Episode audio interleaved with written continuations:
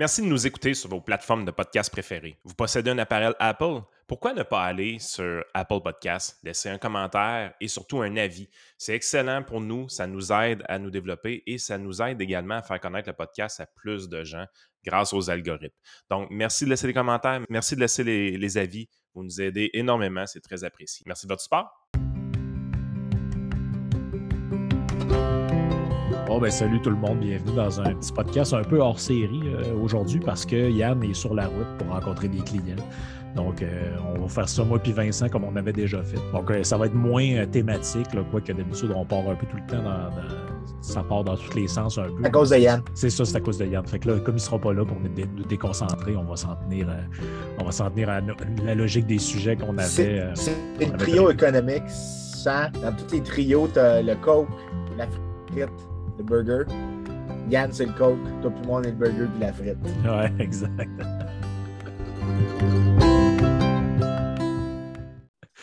ouais, c'est ça. Fait que Yann est parti, euh, est parti pour son entreprise faire. Euh, ben, il faut, faut, gagner sa vie. Hein.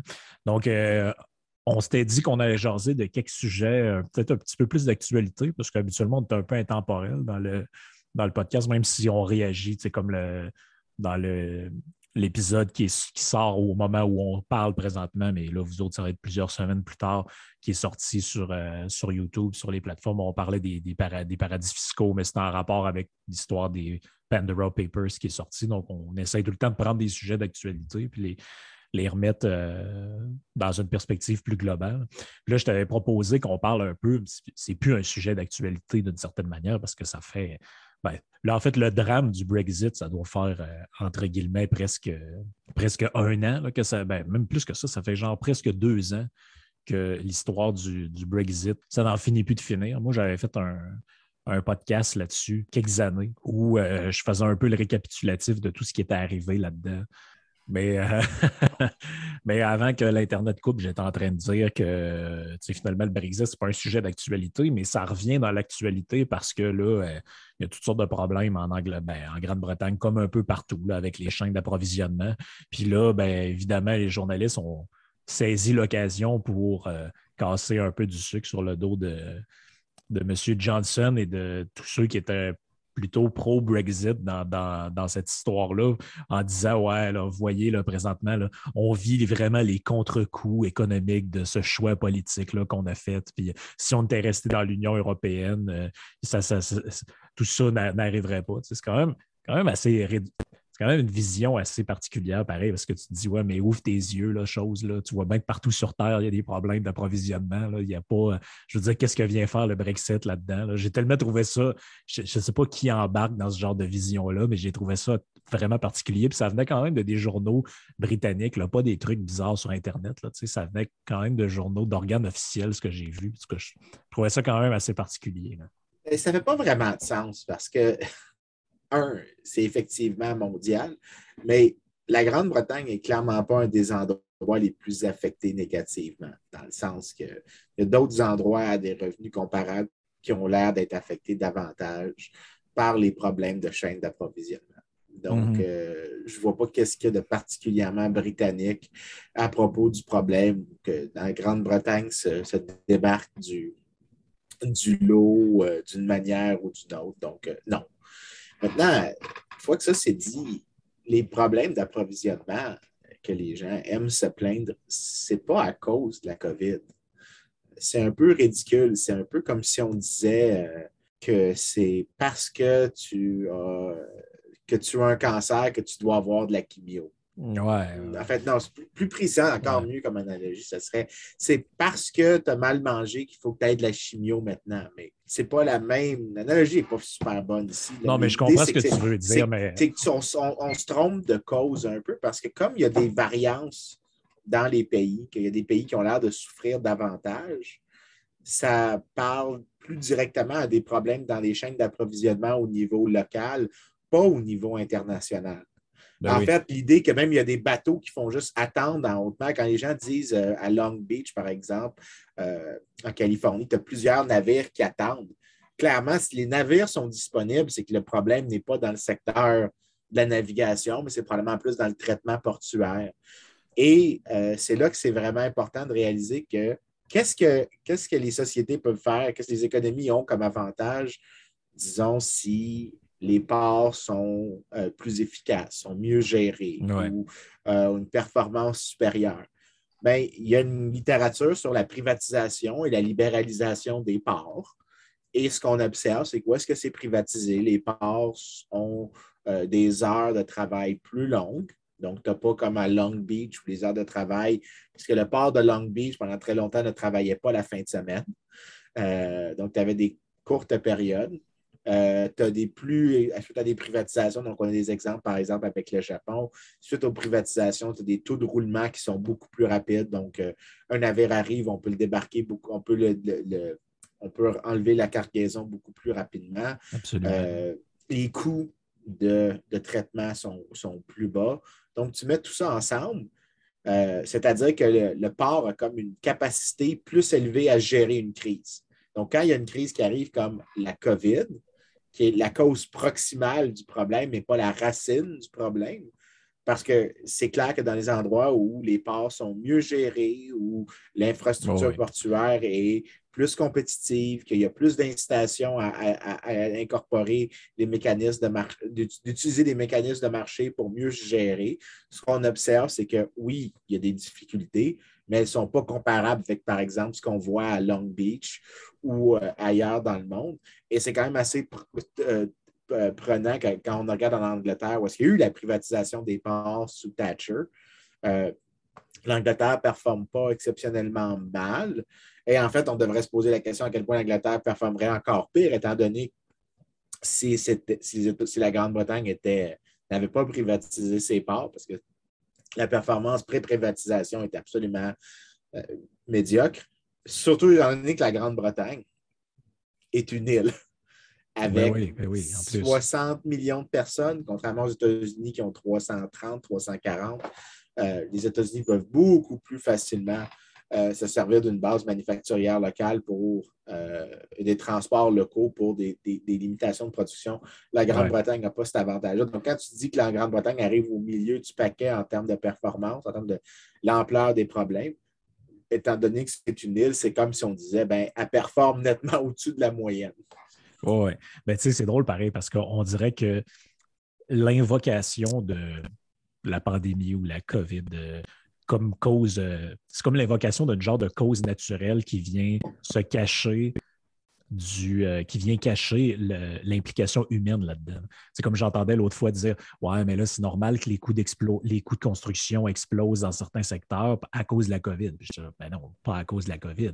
À cause, entre autres, que le gouvernement a fermé tous les chantiers de construction pendant des mois, ah ce qui a créé qui a créé un stop dans les activités. Et là, quand les activités reprennent, qu'est-ce que tu penses qui se passe? Ben, cette construction-là avait été signée pour être due telle date, mais là, on est en retard. Donc là, il y a une, surchauffe au niveau de, la demande pour ceux qui font des, ce genre de travail-là. Ben, dans le fond, ce n'est pas, la pandémie, ça. Mais, ton exemple est encore meilleur que celui des, chaînes d'approvisionnement parce que ça montre encore comment les, chez les journalistes, il y a vraiment une incompréhension économique incroyable parce que ici, ce que tu vois, c'est vrai. Si effectivement, tu as fermé les chantiers pendant aussi longtemps, tu les as forcés à opérer à euh, inférieur à la capacité normale, c'est sûr qu'il y a des délais. Donc, c'est sûr que le marché s'attendait à X nombre d'unités en période T plus 1. Donc, demain, il s'attend à X nombre d'unités et il y a la moitié de ces unités-là qui est des unités additionnelles qui sont présentées. Bien là, le marché réalise que je m'attendais à ça de demande. La demande a continué d'augmenter, mais l'offre n'a pas continué d'augmenter. Bien, il faut qu'on ajuste les prix étant donné cette situation-là. Mais c'est pour ça que, par euh, exemple, je suis prêt à parier que dans les prochaines 5-6 ans, après que tu aies ajusté pour l'inflation en général, parce qu'il faut mettre en compte ce que les politiques monétaires font, mais le prix du logement, une fois que les, unités vont arriver à terme, que le prix du logement va rediminuer, même dans les. Pas, je ne pense pas à un pic pré-récession parce qu'il y a un paquet de réglementations niaiseuses qui ont été mises dans plusieurs places, mais que les prix vont redescendre au moins un petit peu en ajustant pour l'inflation. Ben, puis tu as plein d'exemples comme ça, comme par exemple, à un moment donné, euh, là, les gens disaient Ah, mais le prix du bois, euh, le prix du bois d'œuvre a excessivement augmenté à cause de la pandémie. je te dis, mais non, ce n'est pas à cause de la pandémie, c'est à cause que le Brésil, qui est un exportateur immense de bois d'œuvre, à un moment donné, ils ont complètement fermé les exportations. Donc, il n'y a plus une planche de bois qui sortait du Oui, mais Brésil. il y avait quand même, il y avait quand même une, une augmentation de la demande qui était vraiment Oui, importante. oui, en plus. Et ce qu'on a remarqué, c'est qu'est-ce qui s'est passé? Quand la demande augmente, pendant un moment, tu vas voir ce qu'on appelle du, du excess demand, mais éventuellement, les producteurs vont augmenter la production. C'est juste, ça ne prend pas 20 minutes d'augmenter la production. là. Les gens pensent que quand on enseigne à nos étudiants là, les questions d'équilibre, on leur présente que les marchés s'équilibrent. Mais la réalité, c'est que dans le vrai monde, il y a des délais d'ajustement. C'est pas, ça ne se fait pas facilement. Un entrepreneur qui voit que le prix a augmenté, disons, euh, de 300 il aimerait ça produire plus, mais il faut qu'il achète la machine. Il faut qu'il trouve le travailleur. Il faut qu'il entraîne le travailleur. Ouais, puis tu as de la friction euh, comme les. euh, tu as, des trucs qui viennent faire de la friction là-dedans, comme la réglementation. Mettons, tu dis, ah, ben là, le marché il va s'adapter parce qu'il manque, mettons, de logements. Tu dis, oui, mais mettons que les places où il peut en construire, ça a été zoné agricole. Ben, il ne peut pas le faire, même s'il voudrait le ça. faire. Ben, c'est ça. Quand les gens disent c'est les marchés, c'est- tu vois, ça ne se passe pas comme dans les livres d'économie. Non, ça se passe exactement comme dans les livres d'économie. C'est juste que tu as tendance à croire qu'il faut qu'on regarde les deux images une à la suite de l'autre. Non, euh, c'est un processus d'ajustement au fur et à mesure. Il y a plusieurs sortes de manières de le dessiner, mais c'est que par tâtonnement, tu finis par te retrouver à quelque chose qui ressemble à un équilibre, mais ça ne prend pas cinq minutes. Ce n'est pas un processus automatique. Si c'était automatique, mon Dieu, que le monde serait efficace. Le monde ne fonctionne pas comme ça. là. Il, y a, il y a des frictions dans les ajustements à faire. Ben oui, absolument. Donc, euh, les- mais la compréhension des journalistes de l'économie en général, c'est vraiment, c'est vraiment zéro. En fait, ça m'amène, je pense, à notre deuxième sujet, le, le beau commentaire de Vincent Marissal, qui est incroyable, incroyable. Pour ceux qui ne l'ont pas vu, là, c'est, ça, ça te montre, parce que vraiment, c'est un ancien journaliste. On peut mettre les, les air quotes autour Ouais. d'un journaliste ici. là.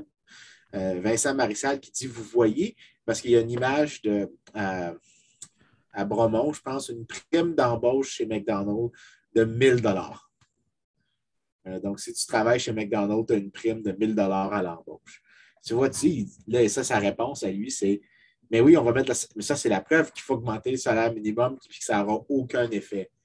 Mais c'est un peu ridicule comme point parce que Très ce qui ridicule. est- c'est, c'est- ce que c'est en train de dire, c'est un peu comme. En fait, les gens pensent que quand on dit que le salaire minimum n'a pas d'effet sur l'emploi, il y a des situations dans lesquelles même les économistes les plus free market vont dire qu'un salaire minimum n'a pas d'effet sur l'emploi. C'est dans les cas où le salaire minimum est en bas du taux du marché. Ben C'est-à-dire oui. que, et puis juste pour les auditeurs, c'est comme si on disait les avocats ne peuvent pas être payés moins de 20 de l'heure pour leur travail. Oui, c'est ça, exact. y a-tu quelqu'un, y a-tu déjà un avocat qui charge 20 de l'heure? Il n'y en a aucun dans le monde qui charge moins de 20 de l'heure. Tu pourrais mettre cette loi-là, ça serait une loi superflue. Présentement, ce qui se passe, c'est qu'avec les conditions actuelles du marché du travail, un salaire minimum à 12-13 est plus superflu qu'il l'était avant la pandémie à 12-13 Donc, C'est un, c'est un peu paradoxal, pareil que c'est un peu paradoxal. Moi, je n'ai pas compris sa stratégie argumentative là-dedans parce que tu viens dire, tu viens dire, écoutez, là, euh, ça ne changera rien. Ben OK, pourquoi il faut le monter d'abord? mais aussi, tu sais, en fait, Je ne comprends, je comprends pas Ah. l'argument. Je comprends pas l'argument. Moi non plus, surtout parce que ça ne fait aucun sens. Mais c'est aussi, tu sais, quand on parlait, par exemple, de l'écart salarial entre les hommes et les femmes, puis euh, je te disais, ben, si vraiment il y a un écart de 77 cents sur le dollar, puis que c'est entièrement dû à la discrimination, pourquoi l'employeur serait assez niaiseux pour ne pas virer tous les hommes qui, qui a embauché, puis embaucher des femmes à 78 cents de l'heure?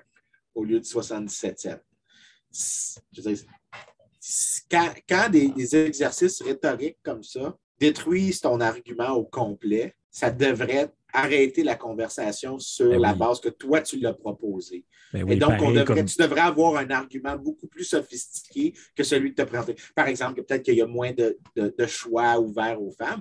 Ou dans le cas, par exemple, du salaire minimum. Donc, on applique cette logique-là au salaire minimum, disons. Si vraiment c'est ton argument, augmentons-le à 200 de l'heure, 300, 400. The sky's the limit, buddy. Continuons de l'augmenter jusqu'à ce qu'il soit à 700 de l'heure. Dire, Si c'est si c'est aussi simple que ça, augmente-le sans fin et je veux dire, et tout le monde ici comprend que le ad reductio absurdum qu'on vient de faire, il ne fait pas de sens. que ce n'est pas logique. Mais c'est justement ça, c'est que si cette, réduction absurde détruit l'argument que l'autre vient de faire, ben, l'argument de l'autre était vraiment médiocre. Et Vincent Marissal, c'était exactement ça. C'était un argument médiocre qui a avancé, qu'une réponse médiocre, mais juste un peu moins médiocre, élimine complètement. C'est ça la vertu des réductions absurdem, c'est quand, par des simplicités, tu peux détruire un argument au complet, ça te montre que l'argument avait littéralement aucune valeur. Un argument plus sophistiqué, ça serait qu'il faut l'augmenter un tout petit peu parce qu'il y a des frictions dans le marché du travail, parce qu'il y a trop de concentration des employeurs sur le marché du travail. Donc, ils ont une capacité à dicter les salaires en décidant quelle quantité ils demandent. Ah, là, c'est plus sophistiqué, mais dès, que tu fais ces arguments plus sophistiqués, tu te dis, ben, il y a peut-être un point au-dessus duquel on ne veut pas aller au-dessus de ça. Donc, peut-être 15, c'est le top qu'on peut faire. Mais lui, ce n'est pas sa logique. Ce n'est pas l'argument qu'il fait. Ce n'est pas un argument sophistiqué. C'est la version taverne d'un argument sur le salaire minimum. Et comme n'importe quel argument de taverne, un autre argument de taverne peut le détruire. Oui, en plus, ce qui est le plus drôle dans son histoire, c'est que lui, il y a deux ans, il était sur le salaire, salaire minimum à 15 pièces. Pourquoi il n'est plus sur le salaire minimum à 15 pièces Mais parce que le Christine Marché est déjà rendu plus haut que ce que lui voulait que le gouvernement lui impose. Donc, pourquoi il est rendu là? C'est parce que les salaires, il y a une hausse naturelle. Ben, le marché s'équilibre lui-même, il y a une hausse naturelle des salaires. Sinon, c'est comme si les employeurs ils étaient assez cons pour dire Ouais, j'ai de la misère à me trouver du monde, c'est quoi que je pourrais faire? Ben, là, le gouvernement arrive et dit ben, il faut que tu augmentes leur salaire. Ah, je n'avais pas pensé à ça. Ah, c'est vrai que c'est une bonne idée, je vais les payer plus cher. N'importe qui en ce moment va dans des commerces qui, qui, manquent de, personnel. On voit bien que les salaires ne sont pas offerts, ne sont pas du tout, euh, euh sont même pas près du salaire minimum. mais, mais, même à 1000 de l'heure, le, le, le, le 1000 de prime chez McDonald's, divisé sur une année moyenne en termes d'heures de travail, donc 250 jours fois, disons, 40 heures semaine, c'est quand même presque 50, 60 cents de plus de l'heure. Et c'est une prime à la signature du contrat d'embauche. Je présume qu'il doit avoir des termes sur le, le, temps qu'il faut que tu restes devoir le rembourser. Donc, il doit y avoir des choses comme ça.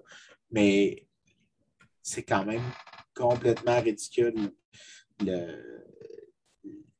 de, faire l'argument que Vincent Marissal fait. Et je ne m'attends à rien de moins cependant, et rien de plus, bien sûr, d'un membre de la législature provinciale ou de la fédérale. Ça ne change pas grand-chose le niveau de gouvernement.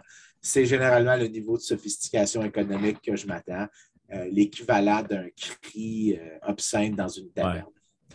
Mais la, réflexion, moi, que j'ai tout le temps un peu dans ce temps-là, c'est est-ce que ces gens-là sont vraiment aussi, quel mot je pourrais employer pour être euh, pas trop méchant, est-ce que ces gens-là sont vraiment aussi limités qu'on le pense ou ils adaptent leur discours à une clientèle qui, de toute façon, ne comprend rien à l'économie?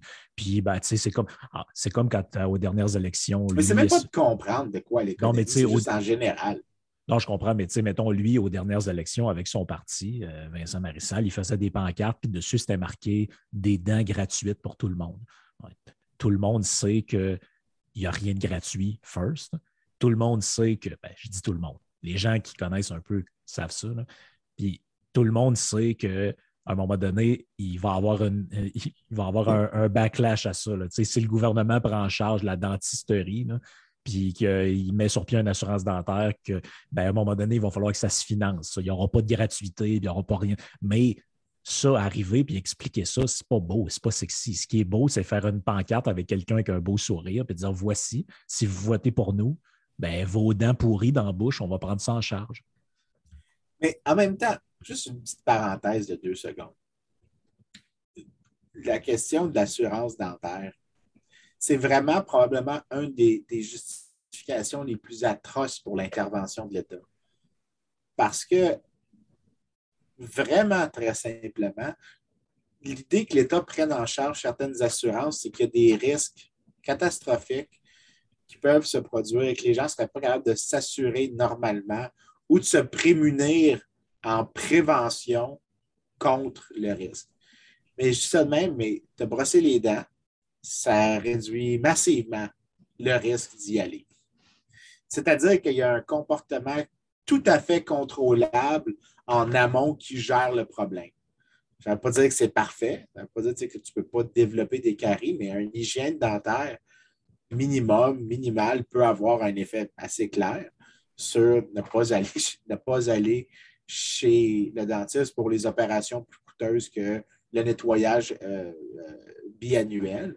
Mais dans un cas comme ça, imagine si on disait tous tes soins dentaires te sont couverts. Est-ce qu'à la marge, les gens déploient plus ou moins d'efforts pour, pour de d'hygiène buccale avant ou après le, cette, cette, ben cette, réforme-là? La réponse, c'est clairement moins, à, moins que le comportement soit parfaitement inélastique. La réalité, c'est qu'on le sait, on a par exemple, l'exemple est un peu, les gens ne le savent pas, ça, mais les études sur la fluorisation.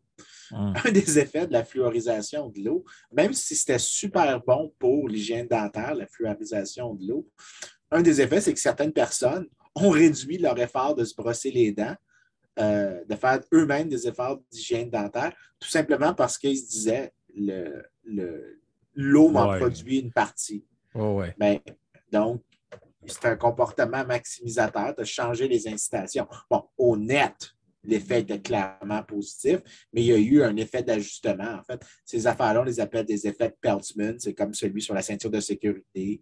Quand tu, rends obligatoire la ceinture de sécurité dans l'auto, effectivement, chaque accident devient plus sécuritaire, mais il y a un changement de comportement par le fait que je sais que c'est plus sécuritaire en moyenne, donc je peux conduire un peu plus comme je sais que tout le monde aussi va être en sécurité, plus en sécurité que euh, si j'ai un accident, je n'ai pas de poursuite civile ou que je n'ai pas de problème de ce genre-là.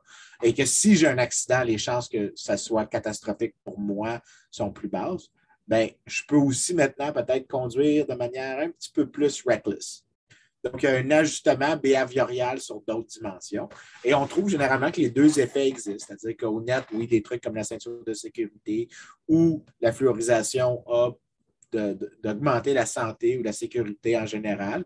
Mais il y a des ajustements comportementaux que les gens ont après que ce changement-là est fait, qui décident, ah, je vais agir d'une manière un peu différente que j'aurais fait avant. Et les bénéfices qu'on a ici sont un peu plus petits que ce qu'on réalise. Mais tu sais, quand, tu, quand tu y réfléchis, entre autres pour la santé, le problème fondamental, c'est que l'État, quand il prend en charge votre santé, votre assurance, médicaments, etc., son objectif, au final, c'est que vous ne vous n'utilisez pas le système. Parce que vous êtes une dépense pour le système. Quand moi, je vais à l'hôpital, je suis une dépense. Ils ne veulent pas me voir. Mais si je vais chez le dentiste, ben là, je suis une source de revenus pour le dentiste. Donc, évidemment, ils vont vouloir regarder, les prendre des radiographies de mes dents. Est-ce que mes dents sont correctes? Ça fait quelques années qu'on ne l'a pas fait. Ouais, tu as une dent ici qui, qui, a comme travaillé à pouce sur tes autres dents préventivement. On pourrait peut-être l'enlever parce qu'à long terme, ce serait mieux. Pensez-vous vraiment que si le gouvernement s'occupait de ça, il ferait des trucs préventifs de même? Il vous dirait, bah, regarde, pour l'instant, c'est correct, va-t'en chez vous, prends des Tylenol. C'est ça qui arriverait. Là. Très probablement, mais il y a aussi. Euh, un bon exemple aussi, c'est qu'il y a des comportements, on ferait des, des comportements plus ridicules. Un bon exemple, c'est qu'il y a des articles scientifiques sur les, comportements, par exemple, fumés dans des pays où l'assurance est privée et où l'assurance santé est publique. Et tout chose étant égal par ailleurs, on a tendance à trouver que les endroits, en tenant compte, par exemple, des taux de, de, consommation de tabac, des taux historiques, on trouve donc des endroits qui ont toujours fumé beaucoup plus. Quand tu tiens compte, par exemple, de ça, les différences que tu observes aujourd'hui peuvent être en partie expliquées par le fait que le régime est public ou privé. Euh, c'est-à-dire que quand tous les autres payent pour moi, ben, le résultat, c'est que je pourrais peut-être aussi me mettre à fumer davantage parce que je n'ai plus le même coût de fumer. J'ai le coût de santé qui est pour moi, mais je n'ai pas le coût qui est incorporé dans mes primes d'assurance. Euh, en fait, le coût va être uniquement incorporé dans la taxation additionnelle que je vais devoir assumer. Mais le bénéfice de la cigarette, par contre, est resté le même. La joie de fumer une cigarette n'aura pas changé. Peu importe c'est quoi que tu juges un bénéfice, ça ne va pas avoir changé. Mais le coût pour la personne privée, pas le coût social, le coût privé, a diminué. Donc, les gens vont engager en plus de ce comportement-là. C'est intéressant ce que tu dis parce que on dirait que les gens qui ont toujours refusé de voir cette réalité-là la voient maintenant avec la, la, COVID puis la vaccination. Ah oui, c'est drôle. C'est vraiment drôle, hein? ça, ça, ça, je, je, sais comme, t'en vas. Parce que comme là, on commence à avoir des médecins qui disent des trucs comme Ouais, si vous avez refusé le vaccin, là, euh, vous hospitalisez, euh, ça coûte cher, vous privez les autres de. En réalité, la réflexion qu'ils ont derrière, c'est un peu celle que tu disais tout à l'heure, parce que dans un système où tu payes le prix de ce choix-là, donc dans le fond, il y a un vaccin qui est disponible, il ne coûte pas cher ou il est même gratuit. Ben, ta compagnie d'assurance pourrait te dire ben, tu le prends ou tu le prends pas, je m'en fous. C'est juste que si jamais tu es hospitalisé pour ça, on ne rembourse pas. Ben, ben J'aimerais ça regarder s'il y a des articles qui par pays qui font la même chose que pour les cigarettes, mais pour les vaccins. Je suis convaincu que les, compagnies d'assurance ont tout à fait une incitation à te dire si tu prends le vaccin, je te charge des cotisations moins grandes parce que moi, ça réduit mes risques. Je pense qu'ils le faisaient pour le voyage, en tout cas. Par exemple, avant que, le gouvernement, avant que le gouvernement rende ça obligatoire, en tout cas à certaines places, ben, eux autres, ils avaient déjà dit ben, euh, si tu veux être couvert, mettons que tu vas au Mexique dans un tout inclus, si jamais tu es hospitalisé, si tu veux être couvert, ben, il faut que tu aies eu le vaccin avant. Sinon, ben, arrange-toi avec tes troubles. ça fait parfaitement du sens. Mais c'est drôle comment tu dis que. Je me souviens aussi que j'ai eu la même pensée que toi quand il y a des médecins qui disaient ben, peut-être qu'on pourrait leur envoyer le bill si ont décidé de ne pas se faire vacciner. C'est une excellente idée, mon cher. Maintenant, fais donc le reste du système de santé juste pour voir. Ben oui, c'est ça.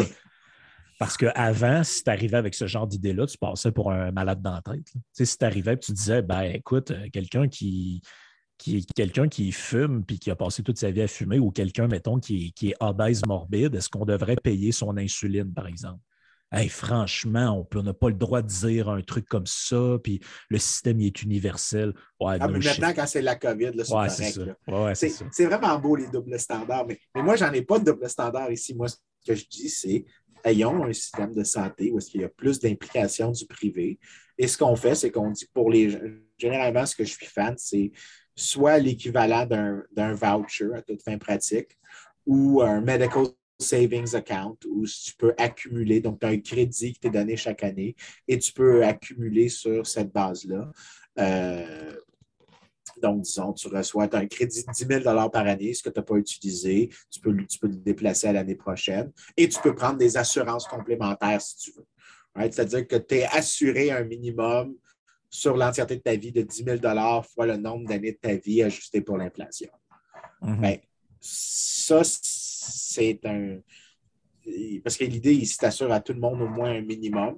Donc, tu, fais en sorte que tu ne peux pas avoir des situations dans lesquelles ben, il est mort parce qu'il ne pouvait pas payer. Non, dans ce cas-là, c'est-à-dire que tu as, la capacité d'avoir, tu peux t'assurer au moins une base et après, tu, peux, tu peux ajouter de l'assurance privée, tu peux ajouter tous les mécanismes que tu veux et tu as l'avantage d'avoir toute l'innovation qui vient dans un secteur privé, mais aussi que tu fais payer aux gens le comportement de, d'internaliser des coûts qui sont ensuite, qui sont normalement dans un système public externalisé. Euh, plus de consommation, de, En fait, écoute, juste ici, euh, quand je paye mon assurance aux États-Unis, il y avait des questions sur. en fait, ce n'était pas des questions sur mon poids. C'était des questions qui leur permettaient de savoir mon poids. Mm-hmm. Donc, à quel point j'avais des comportements alimentaires, certains particuliers. Et je te dirais que dès, que j'ai vu la différence de prime par mois et par année à la fin, je te dirais que j'ai commencé à réduire un petit peu certains comportements en termes de. Le, steak and egg, on va passer à une fois par mois au lieu d'une fois par semaine. Euh, non, une fois par semaine au lieu d'une fois par jour. c'est ça.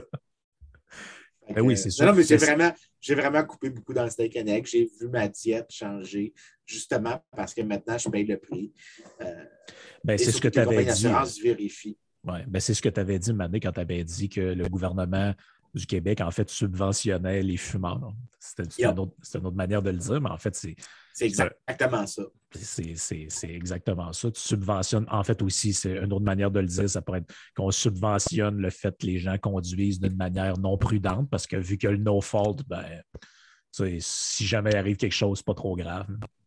Ben, c'est exactement ça. C'est pour ça que, en fait, je suis convaincu que si tu enlevais le no-fault au Québec, tu aurais moins d'accidents de la route, tu aurait plus de sécurité routière. à quel point, à quel point les, gains seraient importants, je ne sais pas. Mais quand tu socialises les coûts de quelque chose, tu fais en sorte que les gens vont faire, vont garder le, même bénéfice privé, donc ils vont faire la chose davantage. Ils vont avoir plus de coûts sociaux, mais moins de coûts privés. Donc, au net, la société va être plus pauvre, même si chaque individu trouve que c'est bénéfique pour lui. Parce qu'au final, ça veut dire que toi aussi, tu changes ton comportement, donc moi aussi, je dois payer plus d'impôts. On serait plus riches les deux ensemble si on n'avait pas eu cette incitation-là. Oui, absolument. Absolument. Ça nous amène. C'est quoi l'autre sujet qu'on voulait parler après ça? Je m'en souviens plus. On avait, on avait le COP 26. Oui, oui, oui, oui, oui. Parce que là, c'est le. Donc, pour une fois, je vais être obligé d'être d'accord avec un conseiller de logo. Je vais marquer ça quelque part. Ça va être. Euh, ça, pour l'écrire sur le calendrier, ça n'arrivera plus jamais. Mais euh, bref, ce qu'il disait, c'est que là, euh, il énumérait un peu ce que le Québec avait fait en matière d'environnement, ce qui, ce qui était fait, ce qui, quel était un peu le portrait de la situation, puis il disait, euh, parce que là, il y a des groupes écologistes qui se plaignaient que le gouvernement ne les a pas consultés avant d'aller à la COP26. Je ne sais, sais, pas de quel droit, en fait, euh, je ne sais pas quelle obligation le gouvernement a à donner à ce genre de groupe-là. Mais bref, le conseiller en question de Legault, il disait, euh, de toute façon, vous ne serez jamais content puis, euh, genre, ce, que, tout le monde a compris qui est la réalité, de toute façon. Je veux dire, quand tu regardes le portrait comme tel, tu te dis, bon, ben, au Québec, mettons, tu as l'hydroélectricité. Euh, y a, depuis la fermeture de Gentilly, de mémoire, il n'y a plus de nucléaire. Euh, je ne sais pas comment est-ce qu'il y en aurait encore. Ben, je, pense que c'était la seule, ou peut-être qu'il y a une partie du courant quelque part qui vient de l'Ontario, où il y en a je ne peux pas m'avancer là-dessus, mais de mémoire, en tout cas, s'il y en a, il y en a, c'est anecdotique, c'est infime. Euh, aussi, on est un des pays, parce qu'on fait partie du, Canada, mais c'est la même chose au Québec, on est un des pays où il y a le plus d'arbres par personne sur Terre. Ça, ah, mais, mais, ça, c'est vraiment, encore une fois, un cas où est-ce qu'on est vraiment hypocrite au Québec. Effectivement, on a très peu d'émissions de gaz à effet de serre comparativement aux autres mais c'est probablement parce qu'on a fait en sorte que les autres en aient plus. Euh, pendant je longtemps. Sais où, je sais où tu t'en vas. C'est exactement où je m'en vais. on, en a parlé de ça. Ça, je, suis totalement d'accord avec ce que, tu, ce que tu disais. Le fait, en fonction des tarifs d'hydroélectricité, on a fait en sorte que un marché plus polluant soit attrayant pour les autres au lieu qu'ils achètent ce courant-là. Exactement. Mais, ça, ça, veut dire que ça, ça veut dire qu'au net, si vraiment on veut se faire la petite tape dans le dos, OK?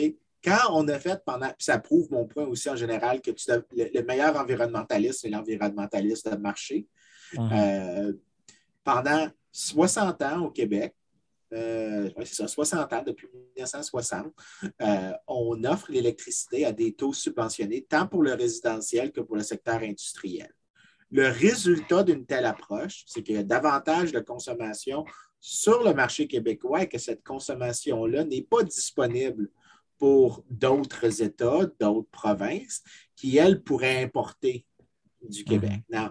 les avantages géographiques du Québec à cause de notre accès à des sources, à des rivières qui ont du, haut débit, et non seulement du, haut débit, mais aussi un débit stable, ce qui est vraiment important parce qu'avec l'électricité, le gros problème, c'est que tu ne peux pas storer l'électricité. Donc, il faut que tu établisses beaucoup de capacités pour produire de manière continue et avoir une capacité d'extra au cas où qu'il y ait un pic. Parce que ce que tu ne veux pas, c'est que, disons, tu as 3 kilos, tu as 3 mégawatts disponibles. Ce que tu veux, c'est que le 3 mégawatts ne soit pas ton, la consommation moyenne soit genre toujours 3 kilowatts par heure. Ce que tu veux, c'est que ça soit toujours genre 2,5. Puis quand ça pique un petit peu, il n'y a aucune chance que ça dépasse 3, mettons. Parce que là, tu as une surcharge sur ton réseau. Là, tu as une faille d'approvisionnement. Euh, le Québec, toute la capacité additionnelle qu'il aurait pu libérer en vendant aux États-Unis, c'est de la capacité qui aurait peut-être remplacé du charbon, qui aurait remplacé du gaz naturel. Même si le gaz naturel est supérieur au charbon, donc euh, le gaz naturel, le, shift au gaz naturel aux États-Unis est la plus grande tendance verte qui se passe présentement aux États-Unis, euh, ce que les, environnementalistes n'aiment pas souligner. Mais si le Québec n'avait pas fait sa, pratique de subventionner l'électricité, tant pour le secteur industriel que pour le secteur résidentiel, des États comme le Vermont, la Nouvelle-Angleterre, le New Hampshire, le Maine, le Massachusetts, l'État de New York auraient une fraction beaucoup plus grande de leur consommation totale qui vient de l'hydroélectricité. Hmm. Donc, le Québec, ce qu'il a fait à toute fin pratique, c'est du dumping sur les autres États. Et si on pouvait estimer au net l'effet que ça a eu, on pourrait probablement arriver que le Québec a juste augmenté autant ailleurs qu'il a diminué ici. Donc, bravo, on est tellement bon, on est tellement bon au Québec. Et ce qu'on a fait, c'est qu'on a fait que les Américains polluent davantage Qu'est-ce qu'ils auraient fait normalement.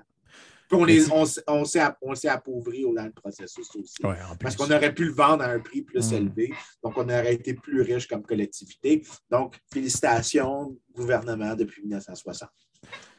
Mais est-ce qu'on n'est pas un peu pris dans une espèce de vision où on dirait toujours que quand on parle de ça, c'est comme si le Québec, c'est le centre de l'univers. En dehors d'ici, il n'y a rien qui existe. Nous autres, tout ce qu'on fait, c'est comme tout, est tourné, toute la planète entière est tournée vers nous. Là, tu comme, tu regardes le portrait global, tu regardes un peu l'état des choses, puis là, tu écoutes ces gens-là parler, puis tu es comme, bon, OK, là, euh, là, là, faut, on va construire un pont quelque part. C'est comme si là, tout allait exploser. c'est la fin du monde. Il me semble que c'est comme. moi, quand je vois ce genre de discours-là, je, trouve que ça, ça, se décrédibilise de soi-même. À un moment donné, je comprends que tu peux avoir des préoccupations environnementales, puis ça va. enfin, on va être bien baveux ici. Je ne vais pas être généreux. N'importe qui qui a des préoccupations environnementales et qui a défendu la symétrie McInnes n'a plus le droit de se prononcer sur quoi que ce soit. Ben, c'est un peu comme le Parti libéral qui, faisait la même chose. Là. Il disait Ouais, là, nous autres, là, euh, refaire un pont à Québec ou un tunnel, on trouve que ça n'a pas de bon sens. Pendant ce temps-là, il était dans, dans l'OBC puis il supportait le même genre de projet parce que dans ce coin-là, c'était avantageux pour gagner un comté. Si, si, vous pensez vraiment, si, vous pensez vraiment que c'est le gouvernement qui va régler les problèmes de pollution, vous fourrez un doigt dans l'œil. Ah, solide solide. Euh, parce que la cimenterie mécanique, c'est vraiment mon exemple.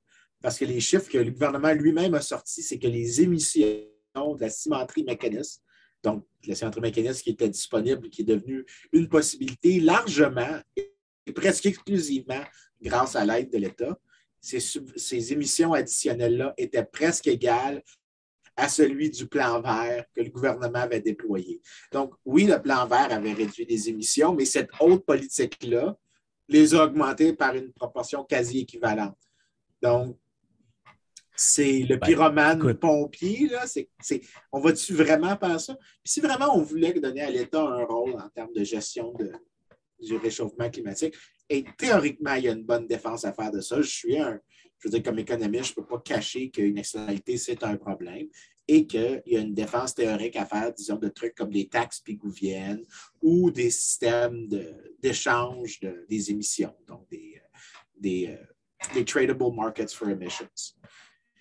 Mais ça, c'est théorique. Pratiquement, quand on regarde comment les gouvernements font leur politique publique en matière environnementale, 9 fois sur 10, ils font des choses qui sont contre-productives en même temps qu'il fait des choses qui sont productives. Et quand il fait des choses qui sont productives, ce n'est pas nécessairement celui qui est sur la base de l'efficacité euh, du coût par kilotonne épargné. C'est toujours des politiques vraiment inefficaces, comme par exemple subventionner l'auto verte, l'auto électrique ou hybride qui arrivait à 300 ou 400 dollars la tonne, alors que, par exemple, euh, euh, libérer un acre de terre de production agricole, le laisser retourner à la forêt, ça permettait de faire la même chose pour 23 cents. Pas 23 piastres, 23 cents. Ah oui, sauf que ça, tu n'as pas de vote avec ça.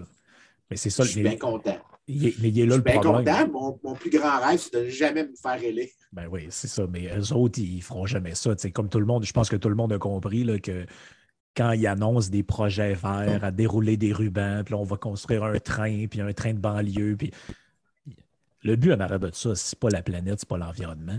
Le but en arrière de ça, c'est ben, c'est la réélection, c'est faire plaisir à un segment de marché qui est très vocal, entre autres dans les médias, entre autres dans certains groupes qui font de l'activisme. Parce que si c'était réel, tu sais, je veux dire, on a quand même au Québec une madame, je sais que c'est une de tes préférées, là, mais cette dame-là, elle était dans le bureau quand le Parti québécois a signé l'accord comme quoi qu'on allait forer l'île d'Anticosti. Et aujourd'hui, elle était à la tête d'un parti qui s'appelle Climat Québec. là. Ah, Martine. Je veux dire, Ah, moi- pour, moi, tout est résumé, pour, pour moi, tout est résumé dans cet exemple-là de ce que Ouais. c'est qu'un politicien pour l'environnement. Oui, puis le pire, c'est que quand tu l'entends, elle, se dépendre, elle va dire Vous savez, c'est la nécessité de travailler ensemble dans un parti. Des fois, il faut faire des compromis. OK, d'accord, mais tu fais juste faire mon point. C'est-à-dire que tu ne peux pas gagner une majorité uniquement avec ça. Donc, tu vas te retrouver avec des politiques schizophrènes qui font en sorte que tu vas avoir des trucs qui aident d'une main, mais qui nuisent de l'autre. Ben oui, puis ça, euh, je comprends, je comprends que ça te défend toi puis ton record comme, comme politicienne, mais ça ne défait pas pantoute mon point. If anything, ça augmente la valeur de mon propos puisque tu confirmes ce que je dis. oui. Ben, cette c'est comme, cette euh, femme-là, elle n'avait aucun, mais aucun instinct de, de compréhension. C'est elle, puis comment il s'appelle? Vincent Marissal, celui qu'on parlait tantôt, c'est les deux, mes deux exemples de gens qui ont, à première vue, ont l'air d'avoir du contenu, mais quand tu les regardes, ce que c'est, c'est j'ai été dans l'allée des produits surgelés, mais produits intellectuels surgelés. j'ai choisi le Michelina, qui était Ouais. celui qui, ça fait trois mois qui est déjà sur les étagères, celui que personne n'achète. Et là, je l'ai réchauffé, je l'ai mis dans le micro-ondes, puis je vais prétendre que c'est de la haute cuisine. Ça, c'est l'équivalent intellectuel de ce que ces gens-là nous servent. C'est généralement à aucune profondeur, mais ils vont, ils vont le mettre dans une belle assiette, par contre. Ils vont mettre du, du- du basilic par-dessus, donc là, ça a l'air fancy. Mais en réalité, quand tu goûtes, c'est, ça goûte ce que tu t'attends Ouais. qu'un repas surgelé et réchauffé goûte, c'est-à-dire mais c'est drôle parce un que. lunch. Ben ouais. Mais c'est drôle parce que cette semaine, pour une fois, j'ai entendu une question que j'ai trouvée très intelligente de la part de, de je ben, je sais pas si on peut dire que c'est un journaliste, mais c'était à Radcan. Euh, le, le- il y avait, le gars interviewait, euh, euh, voyons, euh, Stephen Guilbeault, qui maintenant est ministre euh, de l'Environnement et pas tant de choses. Et il lui demandait est-ce que vous risquez pas de subir le même sort que Nicolas Hulot en France, c'est-à-dire un écologiste qui, qui est militant puis qui va au gouvernement, qui finalement, après un certain temps, est un peu obligé de défendre ce que veut faire le gouvernement, ce qui est souvent l'inverse de tes propres convictions. Et puis là, Guilbeault a comme patiné un peu, puis il sait très bien que le journaliste avait totalement raison. C'est ça qui va arriver. C'est ce qui va arriver, c'est qu'à un moment donné, le gouvernement fédéral va décider, comme ils ont déjà fait, d'acheter un pipeline ou euh, je sais pas Ah oui, c'est vrai, j'avais oublié ça. et, qu'est-ce qui va arriver à ce moment-là? Ils vont envoyer ce gars-là se faire jeter en dessous de l'autobus dans un point de presse, puis il va être obligé de dire ben écoutez, on fallait peser les pour et les contre, et puis dans le fond, à l'intérieur de lui, il est en sacrament, mais il n'a pas le choix en tant que représentant du gouvernement de faire ce qu'on lui dit de faire au final. ça, te montre que les principes ont généralement, comme je dis tout le temps, everything has a price. ben, je suis sûr que quand ça va se passer, on va pouvoir dire tout a un prix. Et clairement, pour toi, la préservation du pouvoir et le, sacrifice de tes principes et le prix que tu es prêt à payer pour préserver ta position de pouvoir. Félicitations. Tu es l'équivalent des gens qui travaillent au coin de la rue Sainte-Catherine. Mais contrairement à, à ces gens nobles qui travaillent au coin de la rue Sainte-Catherine, c'est moi qui dois te payer. C'est moi qui dois te payer pour le luxe de me faire. Ouais, c'est ça. Alors que ceux au coin de la rue Sainte-Catherine, je les paye pour faire l'alternative. C'est c'est la grande différence entre les, les travailleurs de ce coin de rue et on sait très bien. bon, c'est la différence entre une prostituée et un politicien, c'est que la prostituée, tu la payes pour te fourrer et euh, le politicien, tu le payes pour qu'il te fourre. Ouais, ben c'est- j'ai toujours un peu de misère quand on compare ces deux-là, parce que je trouve que la, la- la- la prostitution, c'est un Ça métier manque de respect. C'est- aux- Ça, ben, ça manque c'est de ça, c'est- respect aux prostituées. Ouais, puis tu sais, je veux dire, euh, c'est parce que souvent aussi, euh, comment je pourrais dire ça, des- c'est un peu des fois une solution de dernier recours pour certaines euh, personnes. là. donc, euh, alors qu'en politique, c'est un peu comme euh, pour certains l'accomplissement d'une vie un peu étrange. on va aller là pour ce. Ah. Mais bon, c'est, je pense que je pense que les gens qui nous écoutent ne sont pas des gros believers de la politique, euh, malheureusement. Et ils ne devraient pas. La meilleure chose que tu devrais faire, c'est ne pas faire de politique. Lire un livre, passer du temps avec ta famille, avec ta communauté proche. La politique, c'est la pire manière d'investir un dixième, un millier, un millième de ton temps. Don't waste time. Oui, puis ça, honnêtement, un des effets négatifs de s'intéresser à ça, c'est que ça rend tellement cynique. Parce que qu'on tu vois trop de choses que tu penses que l'être humain ne devrait pas faire. Donc, tu sais, tu. Non, au contraire, je ne suis pas d'accord avec toi là-dessus. Je ne pense pas que ça rend les gens cyniques. Je pense qu'il y en a beaucoup que ce qui se passe, c'est que ça les rend plus obstinés à vouloir forcer les choses pour que ça soit comme ils veulent. Parce que si tu arrives avec la prémisse que tu sais mieux, que normativement, tu as un idéal qui est supérieur à celui des autres, si ça ne marche pas, tu t'essayes plus fort. Ça veut dire que c'est toi qui n'as pas essayé plus fort. Il y en a que ceux qui sont vraiment de bonne foi, c'est, ça, c'est comme ça qu'ils lisent ça, c'est, hmm. c'est leur échec à eux. C'est eux qui n'étaient pas assez nobles pour mon projet. Ça, c'est encore pire. Donc, c'est pas. Euh, non, mais ce que je voulais dire, c'est que, par exemple, mettons qu'on prend la politique américaine deux secondes avant, de terminer. Ben, quand c'est quand, mettons, il y a des accusations de trucs sexuels sur un républicain, ben là, c'est, là, ça n'a pas de bon sens. Il faut absolument que ces gens-là démissionnent. Tout. Quand c'est un démocrate, on peut passer un peu par-dessus. Si tu prends un autre exemple, quand c'est les déficits publics, ben là, quand c'est des démocrates, c'est la, dette, c'est dégueulasse, puis là, ah ils, vont scraper le gouvernement. Quand c'est un républicain, la dette, c'est comme plus un sujet. Écoute, un gros déficit, no problem. It's, deficits don't matter when it's Republicans. Bon, ouais, c'est ça. Mais, euh, mais, en même temps, cette espèce d'hypocrisie qui se passe, ça explique tellement de choses aux États-Unis. L'espèce de mentalité de on s'en fout, surtout chez les gens de droite, on s'en fout que Trump soit ordurier ou déplaisant. Il envoie chier les gens qui m'envoient chier moi. Donc, c'est correct. Ouais. Et ça, c'est sérieusement, quand les, gens de, quand les gens de gauche vont comprendre que arrêter de d'essayer de mépriser les gens qui sont différents d'eux autres, puis de penser que leur mode de vie est inacceptable, les gens de droite vont arrêter d'appuyer des candidats extrêmes comme Donald Trump oh, ben, Eric Zemmour en France. oui, absolument. Ben, c'est parce qu'aussi, les, si on parle de Zemmour un, peu avant de finir, les, moi, je pense que les, beaucoup de gens récoltent ce qu'ils ont semé.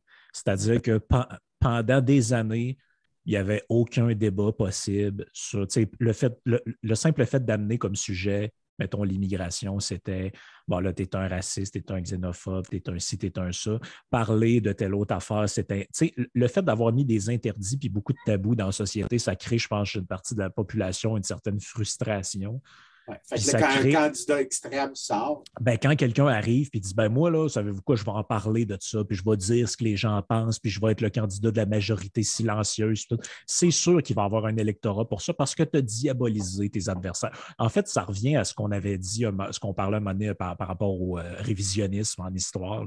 C'est ce que le fait de criminaliser un discours rend, rend légitime ce discours-là aux yeux des gens qui le voyaient comme ah, des, fois, c'est, des fois, c'est même pas aussi, c'est même pas aussi poussé que ça. C'est juste que, mettons, on voyait sur l'immigration, je n'ai jamais caché que j'étais vraiment open borders, que pour moi, j'accepte pas les arguments anti-immigration, mais je peux comprendre comment des, gens pourraient dire, ben, ma culture change, mon environnement immédiat change à cause de l'immigration, j'aime pas ça.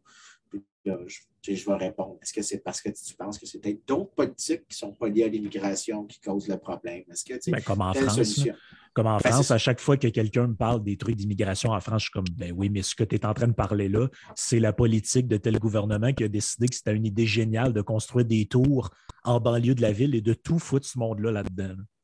Oui, bien, là, tu peux faire. Mais là, tu remarques que tu n'es pas en train de critiquer l'immigration, mais tu comprends un peu qu'est-ce que les gens n'aiment pas, les zones de non-loi, Exact.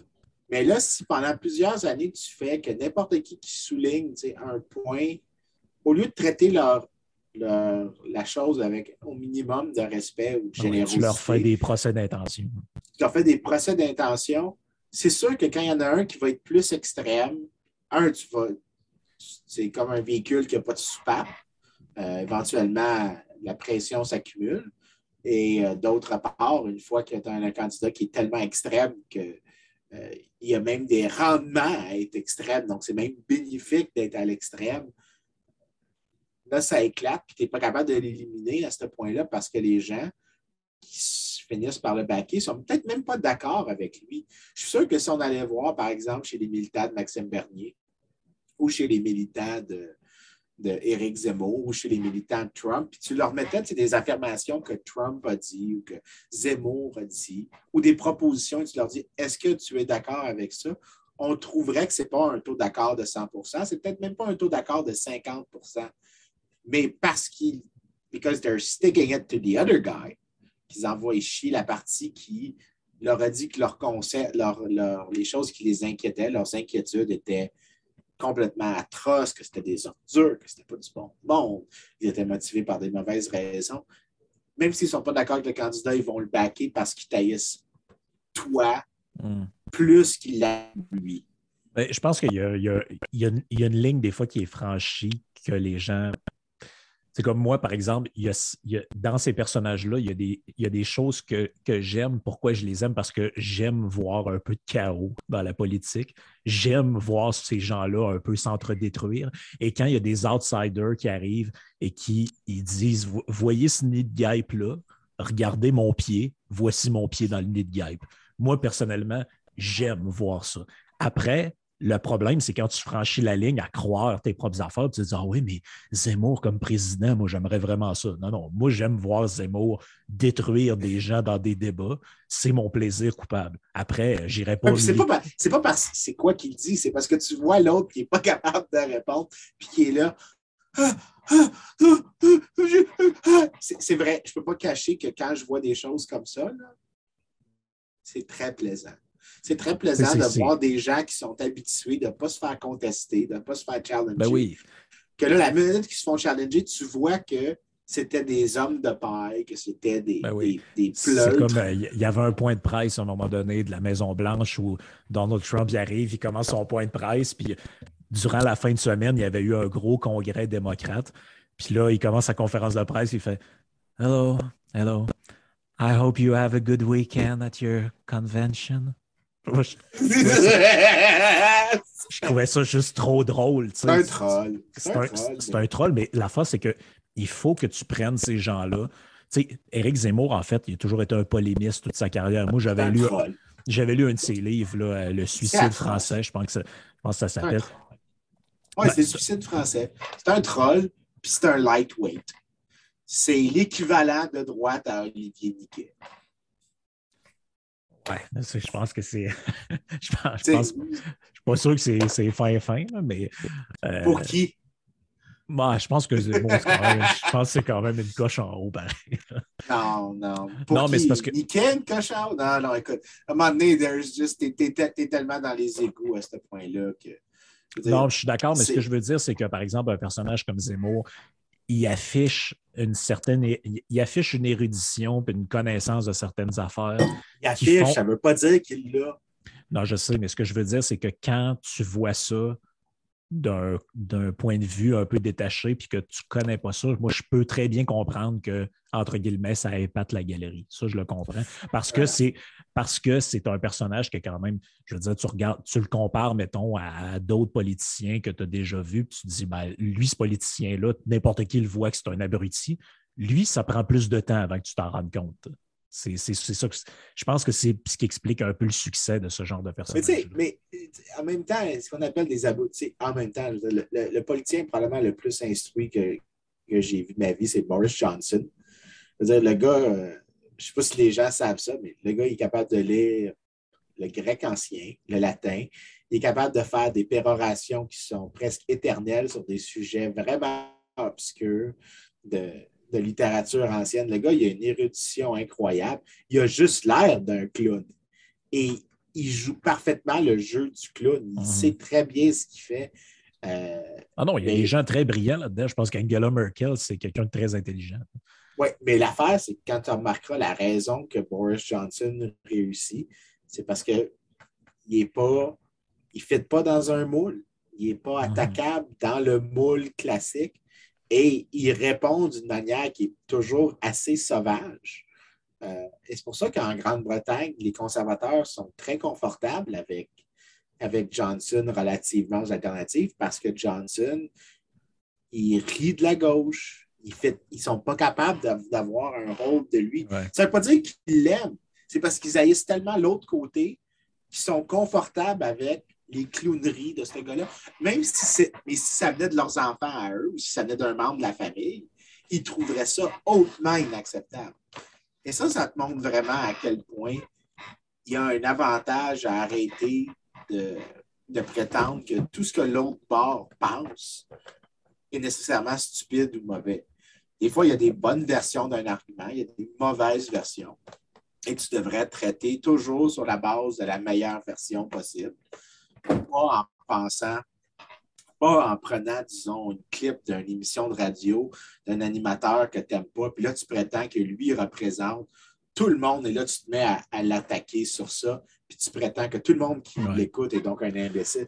Ça marche pas, Mais- ces affaires Mais ça, ça prend quand même une certaine indépendance d'esprit, si on peut dire, pour faire ce genre de choses-là. Comme tu sais, moi, par exemple, un moment donné, j'avais fait un podcast sur Simone Veil, qui est un, une intellectuelle de, je pense, pas, pas grand monde qui vont dire qu'il n'est pas de gauche. là. Je veux dire, a été dans des mouvements communistes, etc. Mais moi, je trouvais que son, son texte qu'elle a écrit sur la suppression des partis politiques était extrêmement intéressant. Donc, j'ai fait un podcast là-dessus, puis j'en ai parlé. J'ai expliqué c'était qui, cette philosophe-là, puis qu'est-ce qu'il en était de son texte. Mais combien de gens sont capables et ont l'honnêteté de faire ce genre de truc-là? Je veux dire, combien de gens. Non, Est-ce que, C'est tu- bien est-ce que- trop, difficile d'essayer de comprendre qu'est-ce que l'autre bord dit. est-ce que quelqu'un de gauche va arriver et va dire Ouais, écoutez, moi, moi là, j'ai décidé que je prenais, mettons, je sais pas moi, un, un- un article de tel gars qui est étiqueté de droite, mais j'avoue que ce qui est écrit là-dedans, je suis d'accord avec ça pour telle et telle raison. C'est très, comme tu dis, c'est très tribal. Puis les gens, ben, ils vont avoir peur de.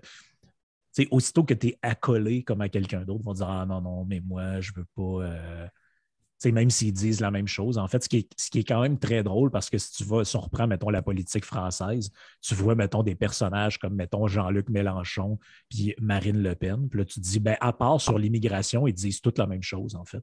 En fait, les deux disent exactement la même chose, mais si tu les mets dans une pièce, ils sont incapables de se parler. Puis tu te dis, ben oui, mais mettons, à part l'immigration, vous êtes d'accord pour tout. Vous êtes deux anti-euros, euh, vous êtes deux anti-libérales, vous êtes, tu sais, en fait, Ah. vous êtes, en fait, vous êtes la même chose.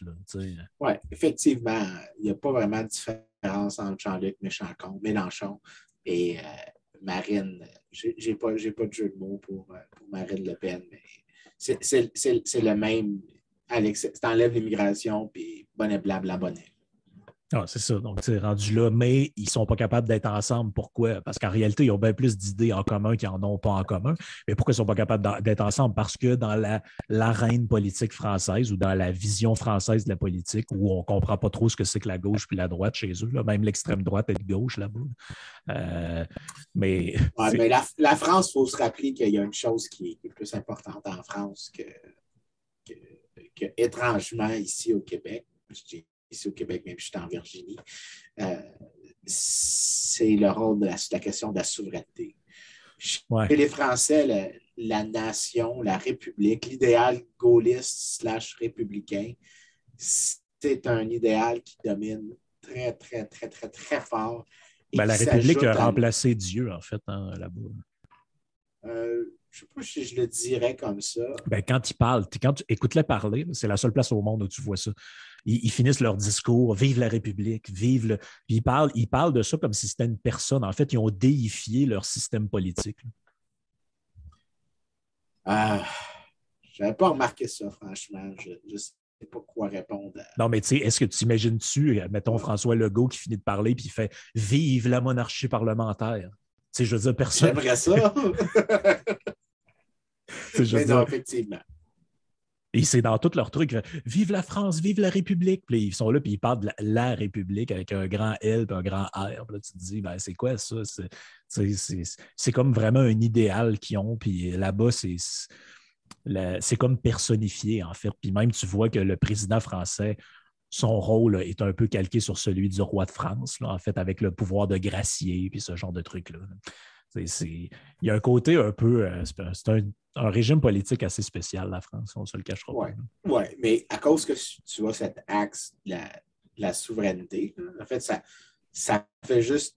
Ce que tu dis, ça fait juste rajouter à, ce que je dis, puis peut-être même renforcer mon, propos, en fait, une version plus forte de mon propos. Je ne sais pas si j'irai quand même aussi loin que toi, mais je ne peux pas dire que je suis en désaccord non plus.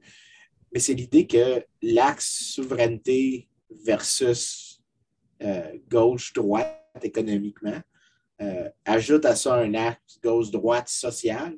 Ça fait que dans un univers à trois dimensions, c'est tout à fait possible qu'il y ait des gens qui sont économiquement de gauche, mais hyper, hyper souverainistes, et que tu as des gens de gauche qui sont hyper globalistes et donc qui se retrouvent genre juste à côté de Macron, même s'ils sont très à gauche, ou qui sont très à droite économiquement, mais qui sont globalistes aussi, donc qui se retrouvent aussi avec Macron.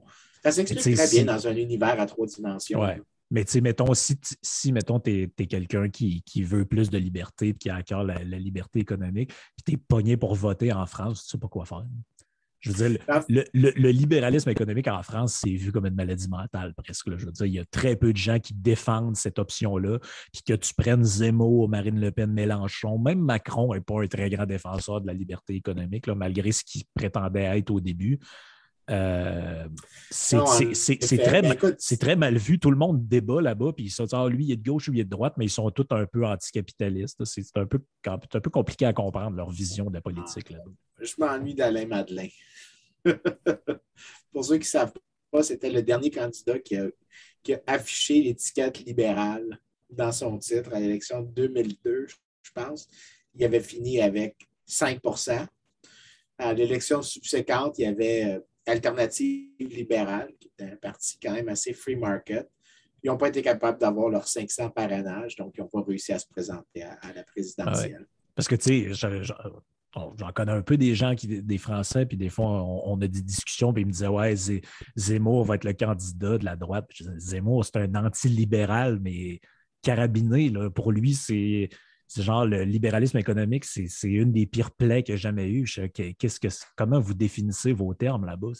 Je veux dire, c'est. Vous n'avez vraiment pas la même définition que moi. je veux dire, OK, pourquoi il est de droite? Il est de droite parce qu'il envoie chier la gauche, c'est ça, en gros? Si, c'était ça au Québec, tu te retrouverais étrangement avec une drôle d'alliance où est-ce que tu aurais la CAQ et euh, comment il s'appelle?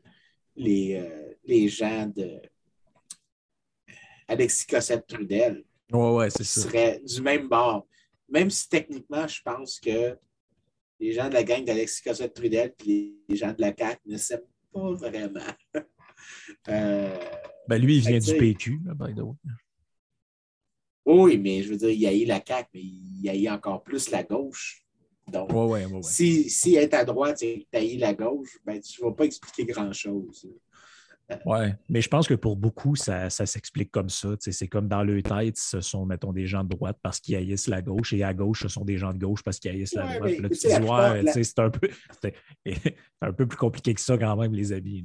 Oui, mais en fait, je pense, étrangement, je pense que les gens comprennent ça. Quand tu en parles avec eux, ils acceptent.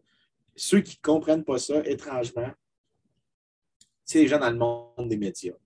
Ouais. Euh, parce que pour eux, ils sont attachés à une narrative. La narrative est attachée à leur job euh, parce que leur job est important et qu'ils ont un statut social, ils ont un revenu qui vient avec. Ils ont avantage à ne pas faire défection d'un certain discours, même quand ils pensent qu'ils sont d'accord. En fait, un nombre de fois que j'ai eu des conversations avec des, chroniqueurs ou des journalistes, la conversation, il y a eu est allé sur quelque chose que eux pensaient vraiment, et ensuite qui disait qu'il n'en parlerait pas en public, ça te montre qu'il y a un divorce complet entre, pour maintenir ma position de prestige comme chroniqueur, il faut que je continue de dire X, même si je sais que X-1 est plus précis et plus vrai. Mais le moins 1 me coûte trop cher, donc je ne le dis pas. Oui, absolument. Absolument. C'est en plein ça. bon. On s'en tient à ça pour aujourd'hui. On s'en tient à ça pour aujourd'hui, puis euh, on ah. reprend la semaine prochaine. Euh, Yann devrait nous, euh, nous rejoindre cette fois-là. Ça, ça va être mieux. Ciao. Salut.